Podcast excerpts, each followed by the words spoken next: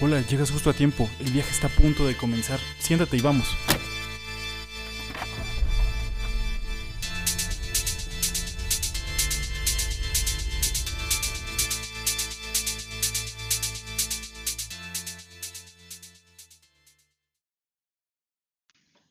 Hola, ¿cómo estás? ¿Serías tan amable de llevarme a la Comisión Federal de Electricidad? De preferencia si puedes ir un poco rápido porque realmente voy tarde. Estoy cansado de la contaminación ambiental en México y a nivel global. Ahora tengo que ir con el corporativo para tratar esos temas. ¿Cómo puede ser posible que con toda la tecnología que tenemos hoy en día no exploten al máximo las energías renovables en el sector del transporte y fabriquen automóviles híbridos a precios accesibles? Te cuento rápido que las energías renovables son aquellas que se renuevan más rápido de lo que son consumidas, lo que las hace inagotables. Hoy en día los medios de transporte son algo fundamental en la sociedad y las energías no renovables, las cuales son el principal componente de ellos, se están agotando. Por eso cada vez más se están desarrollando nuevos combustibles basados en las energías renovables, las cuales además de ser inagotables contaminan menos que los combustibles fósiles. Lamentablemente en este país no se le da la importancia que realmente merece, ya que es una tendencia global y que de todos modos algún día estas tecnologías van a llegar, aun cuando el presidente prefiera usar los hidrocarburos para los medios de transporte. ¿Sabías que existen muchos medios de transporte en el mundo? Por ejemplo, la bicicleta es el medio de transporte alternativo y ecológico más conocido. Además de tratarse de un vehículo libre de emisiones CO2, también colabora con la prevención de enfermedades cardiovasculares y que hoy en día se ha hecho tendencia gracias a la contingencia que estamos pasando. Por otro lado, también hay bicicletas y patinetes eléctricas, que son otro de los medios de transporte ecológicos que últimamente se están posicionando como los favoritos de muchos usuarios, pero tienen más auge las bicicletas eléctricas. Otro medio de transporte que está muy interesante es la moto eléctrica, que se encargan en relativamente poco tiempo, 4 o 5 horas. No emiten gases contaminantes, apenas hacen ruido, tienen autonomía suficiente y alcanzan velocidades de hasta 100 km por hora. Por otra parte, los coches eléctricos se posicionan como un medio de transporte alternativo ideal. Cada vez se habilitan más puntos de carga para estos vehículos, que son no contaminantes y son muy respetuosos con el medio ambiente. Es por eso que la industria y los gobiernos han lanzado una intensa campaña de promoción del coche eléctrico, como una alternativa ecológica y sin emisiones contaminantes, en un intento por mantener un modelo de sociedad y desarrollo al cual y por el momento aún le queda mucho camino por recorrer. Los tranvías es un medio de transporte de pasajeros que circula sobre raíles y por la superficie en áreas urbanas, en las propias calles, sin separación del resto de la vía, ni senda o sector reservado. En algunos casos, la vía férrea del tranvía puede transitar por vías públicas exclusivas y hasta cubrirse de césped, integrándolo aún más al paisaje urbano. La mayor parte de las veces, los tranvías utilizan un perfil de carril especial denominado de garganta o carril tipo Phoenix, el tren eléctrico es una locomotora alimentada por una fuente externa de energía eléctrica. La fuente externa puede ser catenaria, tercer riel o por medio de un dispositivo de almacenamiento a bordo, como baterías, baterías inerciales o pieles de combustible. Las locomotoras impulsadas por motores eléctricos con motores primarios a bordo de combustible líquido, como los motores diésel o turbinas de gas, son clasificadas como locomotoras diésel eléctricas o locomotoras turbina de gas eléctricas, debido a que la combinación de motor generador solo sirve como un sistema de transmisión de energía.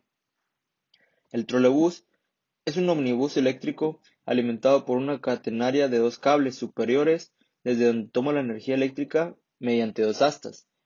El trolebús no hace uso de vías especiales o carriles en la calzada como el tranvía, por lo cual es un sistema más flexible, Cuenta con neumáticos de caucho en vez de ruedas de acero en carriles. Algo que actualmente está muy fuera de la realidad son los coches solares. En un sentido más general, los vehículos solares son coches con motor eléctrico que obtienen la energía a partir de paneles solares instalados por toda la superficie de su carrocería. En esencia, son coches eléctricos en todo lo que se refiere a su funcionamiento y al mecanismo de propulsión, y se diferencian tan solo en la procedencia de la energía eléctrica. No hay que confundirlos con los coches con carga solar, que son aquellos que obtienen electricidad a partir de energía solar extraída fuera del vehículo. El medio de transporte que también está en desarrollo es el avión solar, ya que prácticamente es un avión cuya propulsión eléctrica se alimenta total o parcialmente de la energía que capta del sol gracias a los paneles fotovoltaicos. Usualmente colocados en la superficie del ala, convierten la energía de la luz del sol en energía eléctrica. Te preguntarás, ¿cuál es el principio de funcionamiento de un coche eléctrico? Pues es muy sencillo. Una parte importante o esencial es el motor eléctrico, que es el encargado de transformar la energía eléctrica en energía mecánica. Es decir, es la que mueve el coche.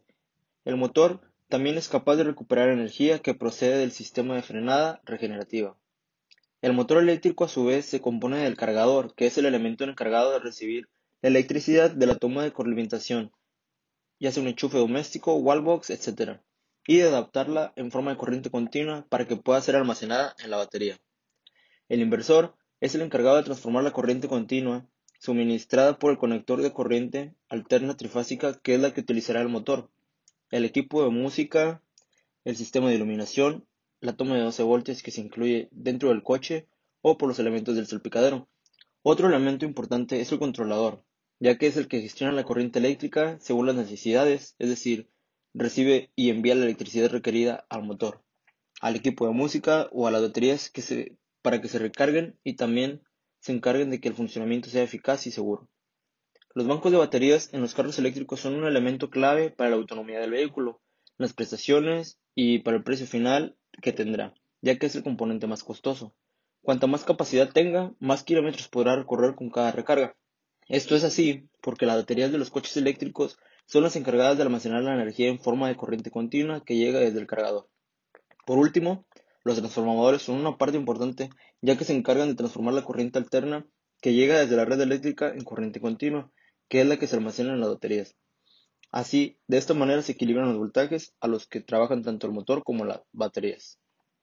A nivel mundial, el desarrollo y la transición a la movilidad eléctrica ha crecido exponencialmente en los últimos años. En septiembre del 2018 se alcanzó el récord de 4 millones de vehículos eléctricos vendidos a nivel global.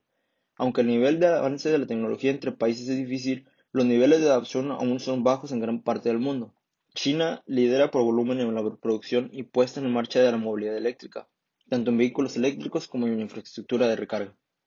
Ciudades del gigante asiático destacan por su apuesta a la movilidad eléctrica, especialmente en materia de transporte público, buses y taxis.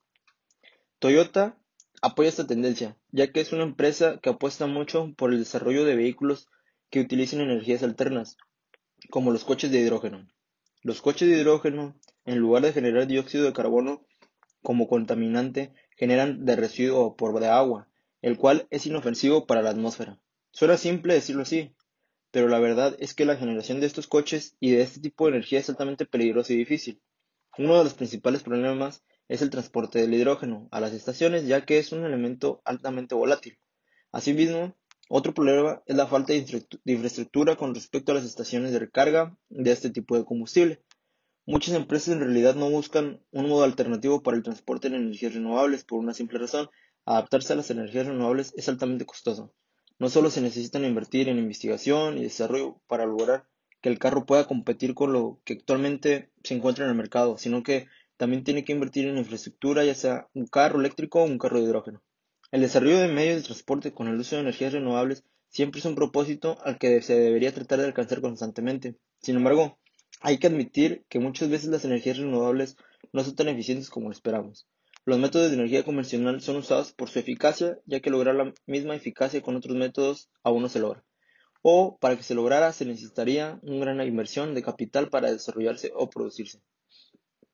Hablando un poco del transporte eléctrico en México, se caracteriza por ser un país pionero en materia de infraestructura de recarga, con más de 2.000 estaciones para vehículos eléctricos, un récord de la región. El país también cuenta con una de las mayores flotas de vehículos eléctricos enchufables. México cuenta con una trayectoria reconocida de la industria automotriz. Por tanto, tiene el potencial para jugar un rol preponderante en la región, en la producción y ensamblaje de vehículos eléctricos y sus partes. Aún así, falta que esta tendencia tome más poder en más ciudades y así minimizar las emisiones de CO2 y reducir la contaminación ambiental. Con respecto a la producción de vehículos eléctricos, hay varias iniciativas en curso para desarrollar o montar vehículos eléctricos en el país. Por ejemplo, hay dos conglomerados mexicanos separados que trabajan en el diseño y fabricación de vehículos eléctricos y esperan realizar un lanzamiento comercial en 2018. Los fabricantes internacionales de automóviles con operaciones en México, por ejemplo Renault, Ford y BMW, también han anunciado su intención de comenzar el montaje de vehículos eléctricos en un futuro cercano. Entre tanto, México no está produciendo vehículos eléctricos a gran escala por el momento. Leí en New York Times que según las predicciones de su equipo de Call Hunters, todo indica que entre el 2025 y el 2030 el costo de los autos eléctricos se volverá competitivo respecto de los vehículos que utilizan gasolina, incluso si son subsidios y antes de tomar en cuenta el ahorro en combustible. Una vez que esto suceda, la adopción por parte de las masas será la consecuencia inmediata, dice el informe. Comúnmente se piensa que los autos eléctricos seguirán siendo un producto especializado durante muchos años más, con altos precios de venta. Sin embargo, ahora cada vez más analistas argumentan que este pesimismo se está volviendo anticuado. Un nuevo informe del grupo de investigación Plumber New Energy Finance sugiere que el precio de los vehículos eléctricos está bajando mucho más rápido de lo esperado, gracias a baterías más baratas y políticas energéticas que promueven los autos de cero emisiones en China y Europa. Además, hicieron la aclaración que su predicción no depende de que los países adopten nuevos y rigurosos estándares para los combustibles o políticas climáticas, dijo el dirigente de análisis de transporte avanzado de Bloomberg New Energy Finance. Si la predicción es correcta, tendrá enormes consecuencias para la industria automotriz, los, los mercados del petróleo y las iniciativas mundiales para detener el calentamiento global. Yo creo que con el gran avance tecnológico que se ha logrado hoy en día y con la alta contaminación existente, se han buscado diferentes alternativas como utilizar el transporte público, caminar, la utilización de bicicletas, compartir el coche cuando alguno de tus vecinos tiene el mismo rumbo, etc. Estas alternativas son factibles para la reducción de gases de efecto invernadero, pero ya se ha estado poniendo en práctica en diversos países de implementación y uso de automóviles eléctricos, ya que presentan ventajas como cero emisiones, menos averías mecánicas, mantenimiento casi inexistente, conducción más cómoda y relajada, entre muchos otros beneficios más. Prácticamente el auto eléctrico es un cuerpo independiente de los combustibles fósiles. Eso quiere decir que son 0% de los gases contaminantes lo que se despide, no generan ruidos con su funcionamiento, puede circular cualquier día de la semana y tiene mejor rendimiento con menor consumo. Aunque mucha gente considera que los autos eléctricos son costosos, no toman en cuenta el rendimiento que les proporcionará a mediano y largo plazo ya que se puede obtener más kilometraje dependiendo del uso que se dé. Además, tomando en cuenta que estos coches es casi nulo el mantenimiento que necesitan, simplemente se verificaría que todo esté funcionando con normalidad. Muchas gracias por el viaje. Nos vemos pronto.